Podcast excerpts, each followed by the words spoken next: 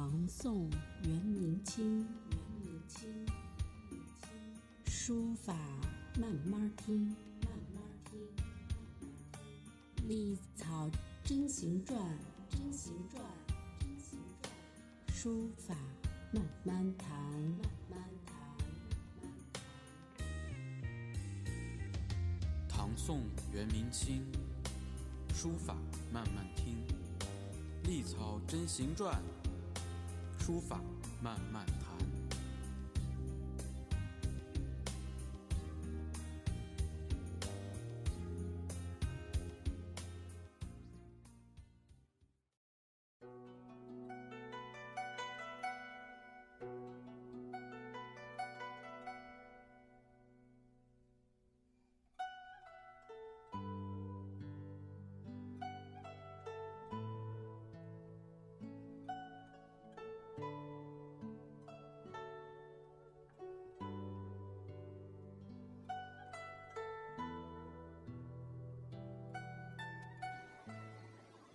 大家好，欢迎大家继续收听《漫谈书法》。今天继续讲孙过庭的书谱。呃，上一回我们讲到了孙过庭啊，跟举了几个例子，比如说垂钓下棋，相对于呃它的这个历史价值和生活实用价值，为书法作为一门。实用兼艺术的这样一个呃艺术门类，它的功用啊提到了一个高度。那么对于我们今天也有很多的启发。嗯，就是说文字对于我们呃生活、国家以至于整个民族的发展，它在它起的作用不可小视。那么今天呢？我们继续讲下一个小段落。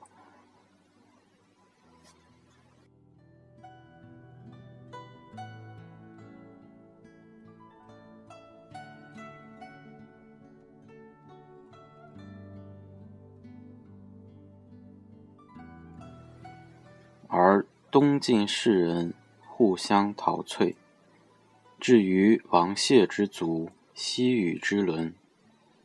纵不尽其神奇，闲逸以其风味。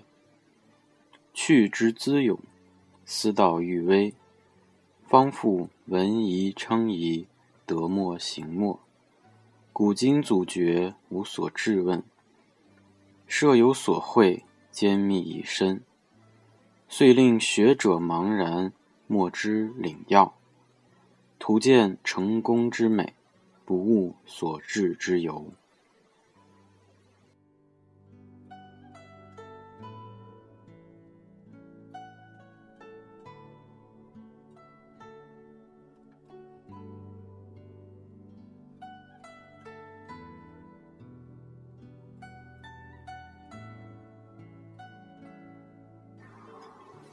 那么这段话，我个人非常喜欢文末的这十六个字，叫“图见成功之美，不悟所至之由”。就是说啊，只看见他人成功的一面，而没有去琢磨他成功的缘由。嗯，我们再回到这篇文章的开始。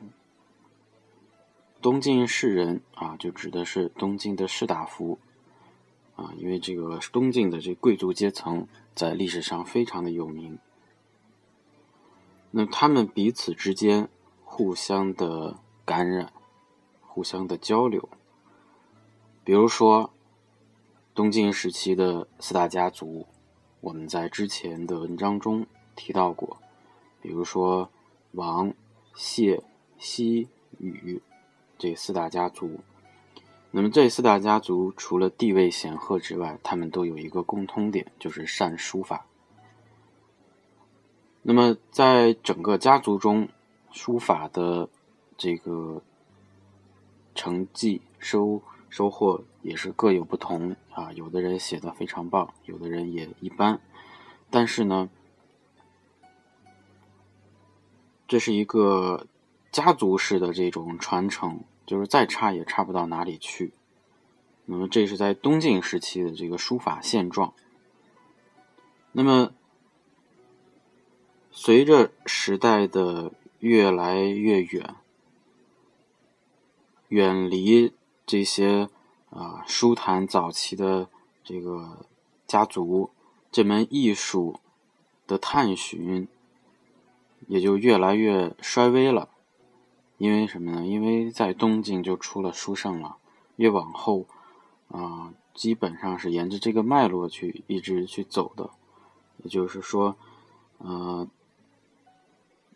有些事情在发展到顶峰之后。啊，他会走一个下坡路，一直到很长一段时间才会出现另外一批大家。啊，这个不光是书法领域，在任何领域都是这样的。那么到了后来，后世的书法家在学习甚至在创作的时候，往往对于自己听到的理论，即便呢有一些怀疑。但是呢，也把这个东西像当成一个正确的东西，向后人去呃转述或者陈述。呃，这其实是一个呃学习精神的问题，就是说，嗯，因为书法这个东西在大部分的时间里边，它没有呃视频、音频这样的东西去记录，或者说真实的记录。它通过文字以及口传心授这样的方式，一代一代的这样传下来。那么在书写技巧和书写经验方面，啊，随着时间的久远，肯定会有一些偏差，就是信息上的偏差。所以叫古今祖绝，无所质问。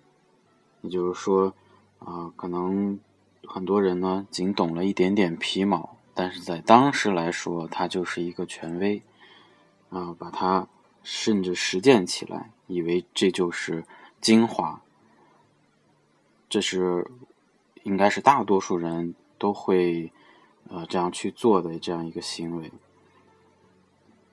所以叫那么，假如说就是设有所会，兼秘以深，虽令学者茫然，莫之以领要。就是说，那还有一些人呢，他深得这其中的精华，甚至是方法，但是呢，他很保守。呃，这个还可以举个例子，就是我们传统的很多东西，牵扯到记忆类的很多东西，都是内传不外传。包括现在也有很多东西都是只传本家不传外面。那书法这个东西。我们留下来的大量的啊书论、秘籍，这都是保守的，再加上文字的传播的不发达，会造成很多人的这个呃隔阂，所以它讲究一个师承关系。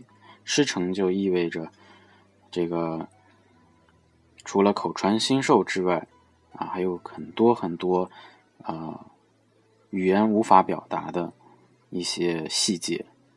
那么有悟性的人呢，就会通过自己的观察抓住这些细节；那没有悟性的人呢，也至少能得到一些最主要的、啊真实的一些经验。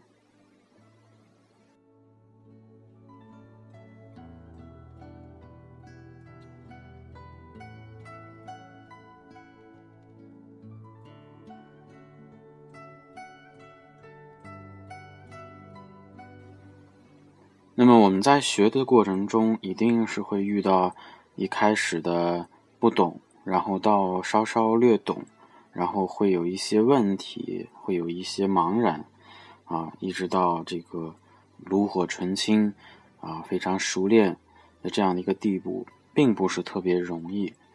所以呢，嗯，这十二个字“图见成功之美，不务所至之由”，也是。孙国庭的一个警示，就是说，我们在学习书法的时候，不但要学习前人的，而且要怀疑前人的，然后呢，总结出自己的经验，啊，不要只看到一个人家写的特别好的一个结果，然后兴冲冲的就去想通过一些捷径啊，或者是取巧的手段马上得到，那么最终也是得不到的。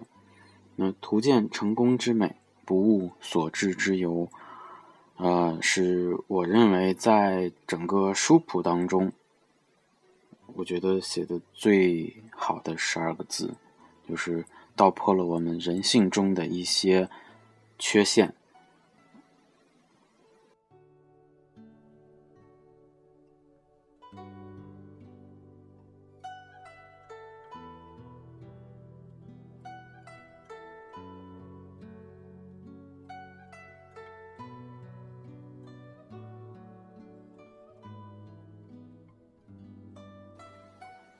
那么我们今天的这个内容呢，就讲到这里。呃，讲书谱讲了这么一段时间，我相信大家应该能感受到，呃，孙过庭的他的这个学术观点很开明、很公正啊，而且很敏锐，就抓住了书法这门艺术从欣赏到实践整个过程中。我们出现的很多问题和状况，那我们在呃分享它的内容的时候，也要呃为自己啊做一个检讨，就是哪些地方是不是考虑过多，哪些地方我们没有想到，这是我们学习的一个目的。